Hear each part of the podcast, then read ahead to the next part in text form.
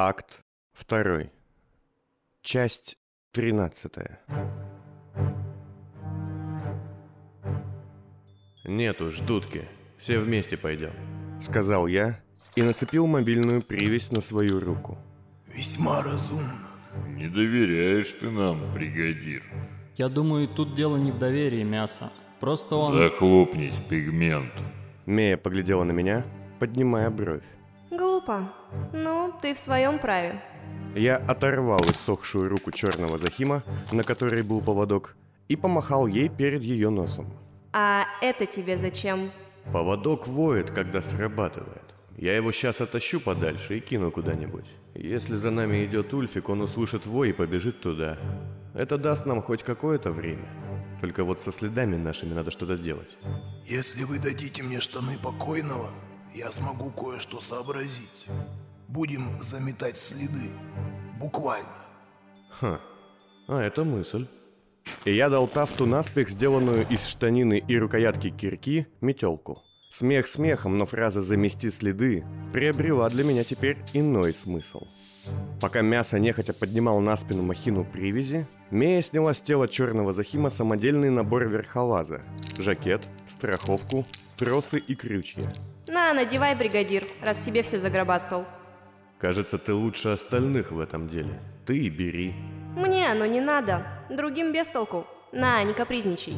Облачившись в пропахший трупами и насекомыми самодельный комплект, я зашагал вперед подальше от звука взрывов.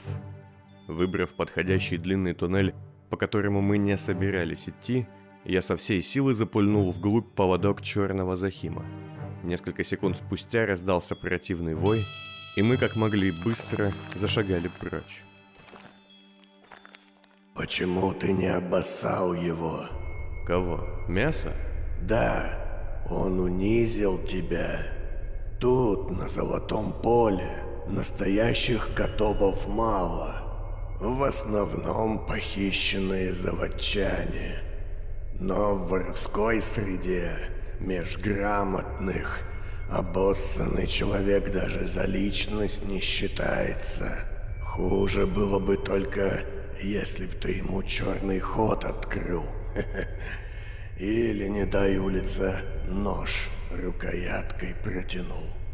Задним ходом я, кажется, метафору уловил. А с ножом что? Какой-то ты битый, степняк. Если нож кому-то даешь из грамотных людей рукояткой, ну то ты типа власть его над собой признаешь. Да плевать мне на ваши бандитские загоны. Как же ты будешь жить вообще? Я среди грамотеев жить не собираюсь. В столице вся власть в руках воров. Их же еще с детства улица грамоте учит. Если свалим отсюда, сам разберусь. Если. Ну-ну.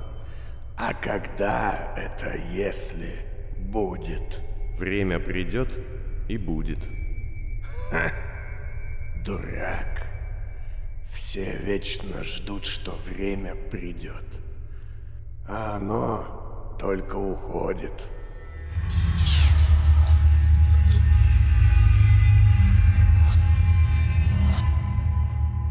Пыль, тьма, жуткая архитектура, каменные стены, ямы в полу, ловушки, что приходилось обезвреживать, и постоянный страх потерять цепочку следов двух странных путников низовья. Да, свобода давалась нелегко. Казалось бы, господа, работа на каторге и бои на арене должны были выбить из меня неприязнь к тяготам. Но скажу вам по чести, бродить в потемках в этих древних сухих тоннелях, дыша пылью, вымотает даже самого... Ты опять болтаешь вслух. Мы ходим кругами. Это минус. Но Ульфика нет. Это плюс. А, по математике имеем плюс на минус. Кажется, ничего, да? На кой ляд мы его вообще с собой взяли? А я то же самое про тебя хотела спросить. Я остановился, и мы прислушались. Кажется, за нами все-таки никто не гнался. Если погоня и была, то Гульфик походу заплутал не хуже нашего. Теперь главное следы коллектора и того второго не потерять. Правша, а ты не хочешь понести собаку вместе с пятном, а? Мея выглядела уставшей, хотя, казалось, ничто не могло бы заставить ее поникнуть духом. А я, так уж и быть, пойду впереди. Возьму на себя опасную обязанность. Я пропустил ее вперед и взял самодельные носилки. Благодарствую. Мы зашагали дальше. Я, как и все, очень устал. От мерных шагов, сухости и пыли глаза закрывались. Хотелось спать. А затем внезапно все залил яркий свет. Вокруг смеется и танцует народ. Всюду ярко светят лампы. Огни столицы полностью отражают свое название. Мы с Лукрецией кружимся в танце. Забавно это должно быть зрелище. Я со своими метр девяносто, а напротив меня крошечная, миниатюрная, а оттого такая прекрасная дама. Хлопки игристого вина, улыбки, хохот, услужливые официанты, дорогие костюмы. Я уже хочу, выпив залпом бокалу ледяного закатного, покинуть этот зал и, привычно толкнув телохранителя Лу, вломиться вместе с ней в ее гримерку. Но внезапно свет становится ярче, начинает обжигать. Я не вижу больше улыбок на лицах людей вокруг. Там лишь кожа, закрывающая впадины глаз и рты. Они хлопают, но хлопают в ритм, ужасно и четко. Ладони Лукреции остаются в моих, а сама она отлетает в сторону, как кукла, и разбивается на фарфор и шестеренки. Повисает тишина. А надо мной, собирая свет в себя, висит женщина. Я не вижу ее лица. Лишь бинты за ее спиной тянутся вверх. Освободи меня. И вновь тьма. Еще истории не боялся. А потом Уилл Пилгрим рассказал про того ученого, что временную машину изобрел. Пятно болтал позади меня, рассказывая какую-то пыльную историю. Пыльными его байки называл пресловутый покойный Вилл Пилгрим, говоря, что от непоследовательного повествования и сбивчивой манеры даже вода в чашках покрывалась пылью. И тогда я понял, что мир куда сложнее. Вот, например, Вилл говорил, что внутри всего есть струны. Пятно, уймись уже. Мея поравнялась с нами в узком проходе и смотрела на собаку с неожиданным волнением и заботой. Помедленнее можно? Вы весь дух из него вытрясите. Лицо у того было бледное, лоб покрылся испариной. «Док, почему он так долго не приходит в себя?» Я не дилетант, чтобы ставить диагноз на ходу.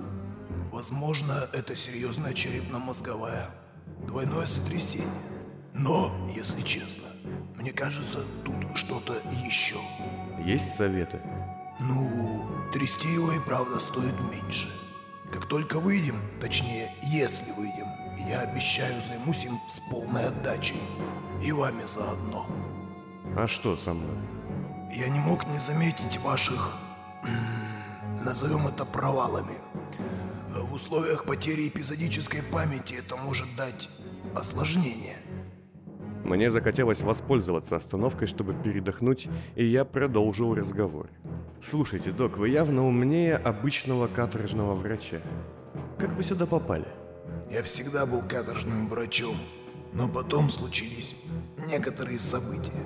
Я, скажем так, потерял репутацию. И все-таки место секретное, принадлежит господину Пасти. Вы не сочтите меня параноиком, но мне кажется, все сложнее. Слушайте, здесь немного не время и не место для откровенных историй. Правда, давайте отложим это на будущее. Конфликт в группе вызывает куда большие опасения. Мясо тоже, пользуясь передышкой, опустил машину. Несмотря на то, что я не испытывал к нему никаких теплых чувств, внезапно я проникся к нему уважением. Аздемир Тарекс тащил тяжелейший прибор без нытья, терпеливо и настойчиво. Синяки и кровоподтеки на его спине напоминали следы от кнута Ульфика Себаса.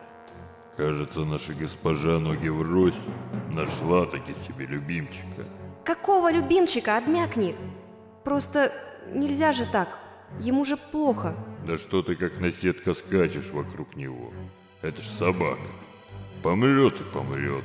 Нового заведешь. Или у тебя там уже щенки из лона вываливаются. Ты за мое лоно не переживай.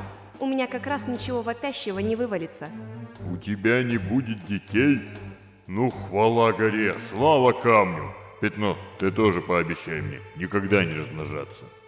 На мгновение на меня навалилась пустота, спутники мои исчезли, все стало серым, и я опять провалился.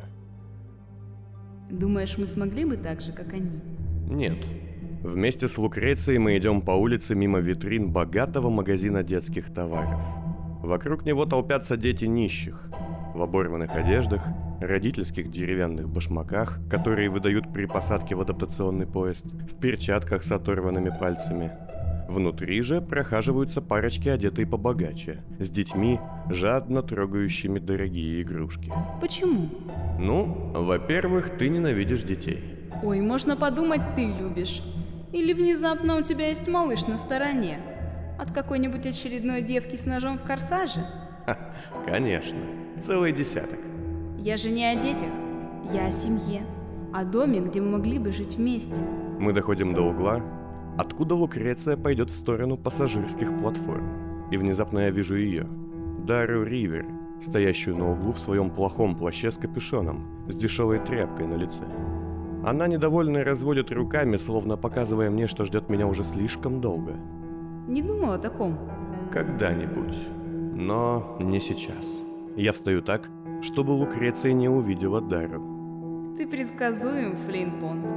А знаешь, если бы мы поженились, ты стал бы Флином Штайнхальтом. Флинн Штайнхальд? Хо, знаешь, звучит куда лучше, чем Лукреция Понт. Ой, это плохо. Я слышал, что всем девушкам на золотом поле что-то резали, и они теперь бесплодные. Не резали, юноша, вводили хромоблокирующую сыворотку. Химическая стерилизация. Тебе тоже так сделали? Мея усмехнулась. Да если бы. Нет, это еще с детства. Спасибо моему папаше. А что твой папаша такого с тобой делал? Мясо не был в курсе того, как Мея трепетно относится к своему отцу. Я-то однажды это выяснил, когда мы с ней выковыривали изумруды из глаз какого-то гранитного чудища с щупальцами. Слышь, мразь, прикуси свой язык, пока я не заставила тебя прикусить кое-что другое.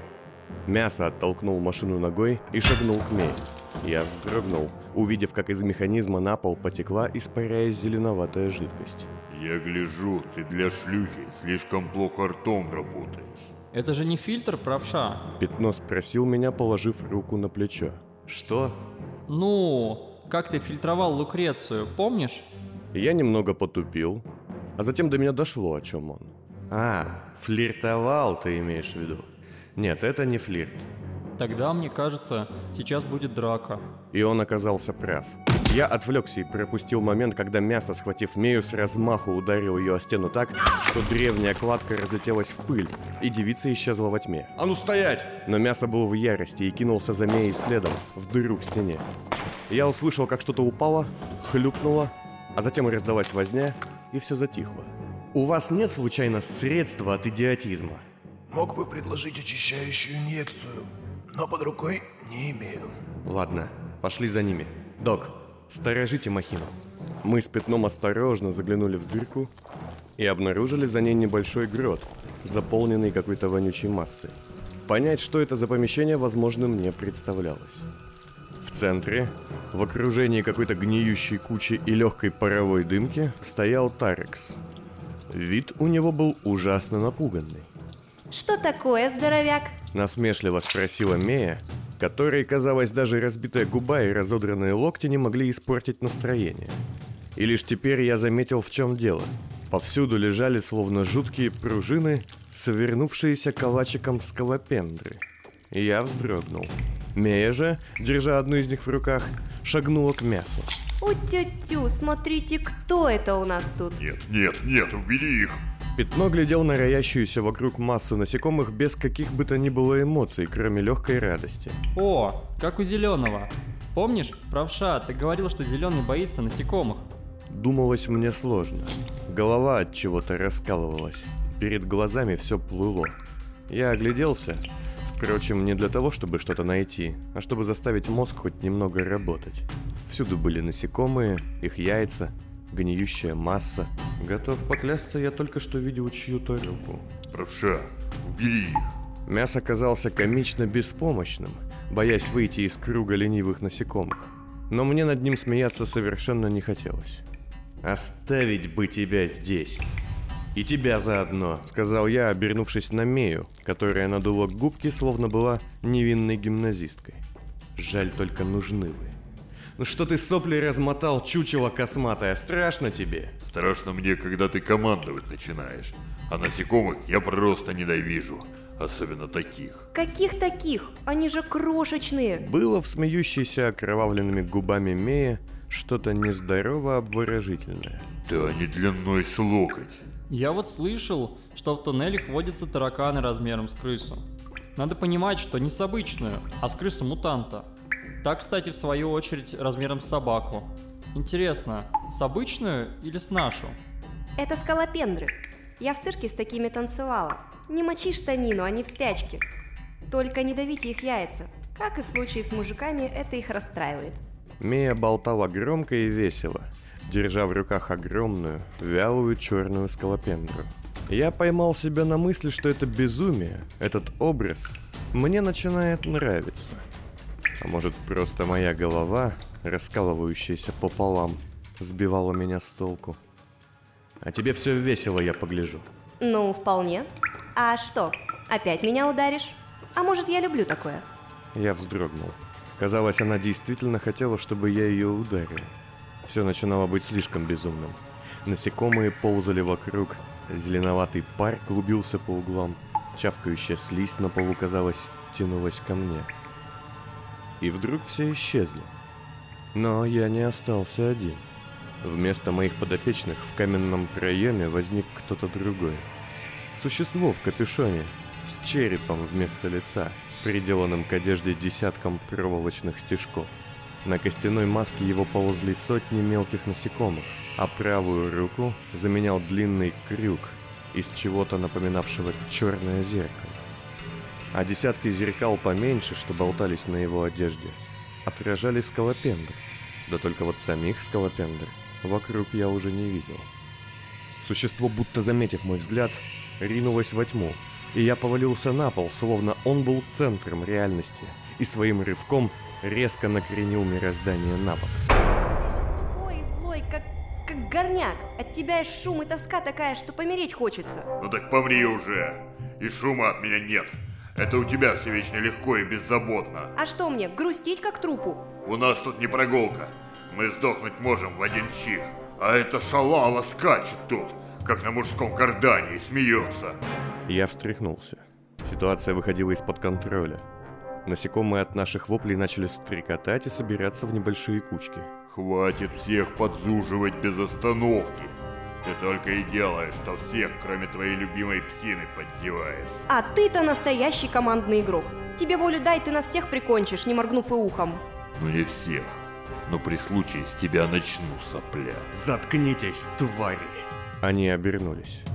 Как? Как можно быть такими тупыми, чтобы выяснять отношения сейчас, здесь, в куче этих ядовитых чудовищ, а?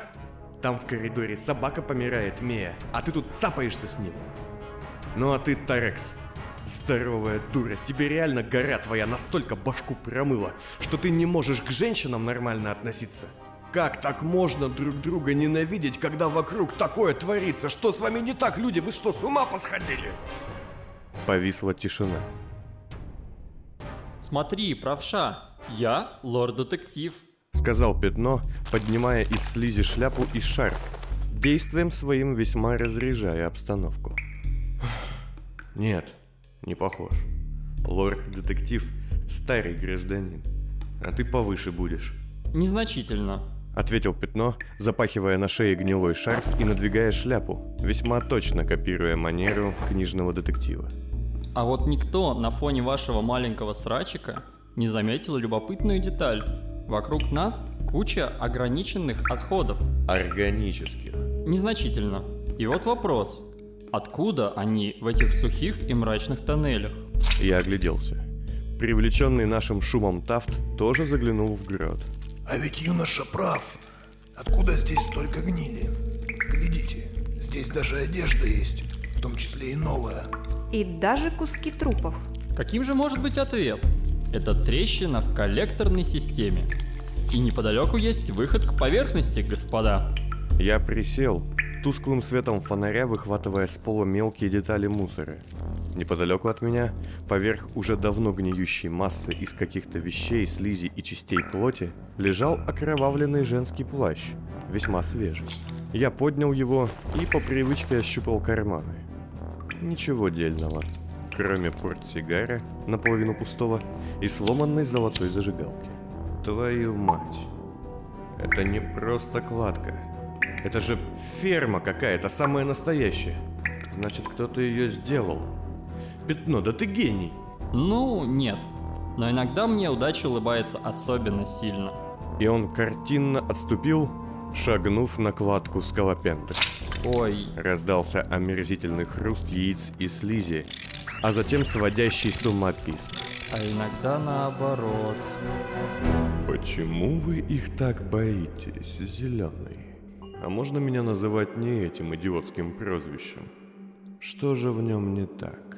В зоне адаптации, если ты забыл, зеленый имеет два значения. Неопытный новичок или мертвец. Я знаю. А красный там значит убийца. Синий – вор или алкоголик. Желтый – бесполезный человек. Но мы наши прозвища выбирали без оглядки на зону адаптации. Или прикажете нам равняться на быдло, которое клянчит у государства подачки и не умеет даже читать? Ты, я погляжу, не особо любишь место, откуда мы оба родом. А вы, вероятно, по зоне скучаете. Да? Нет. Однажды, лет в десять, я там украл еду в лавке. И лавочник меня в наказание бросил в старый нужник с тараканами и мокрицами. Я там по пояс в дерьме торчал почти день, и эти мрази меня кусали. Так что я имею повод не любить насекомых. Все жуткие твари в один миг застрекотали, и число их десятикратно увеличилось. Не раздумывая, мы выскочили и помчались по высокому, но узкому коридору, в стенах которого то и дело попадались толстые гнезда труб. Теперь все было иначе. Док мчался первым, а я был позади всех, лавируя между стрекочущими тварями, пытаясь отогнать их от мяса, тащившего махину. В обычных условиях убежать от них было бы несложно, но теперь они нас, уставших и отягощенных, легко настигали.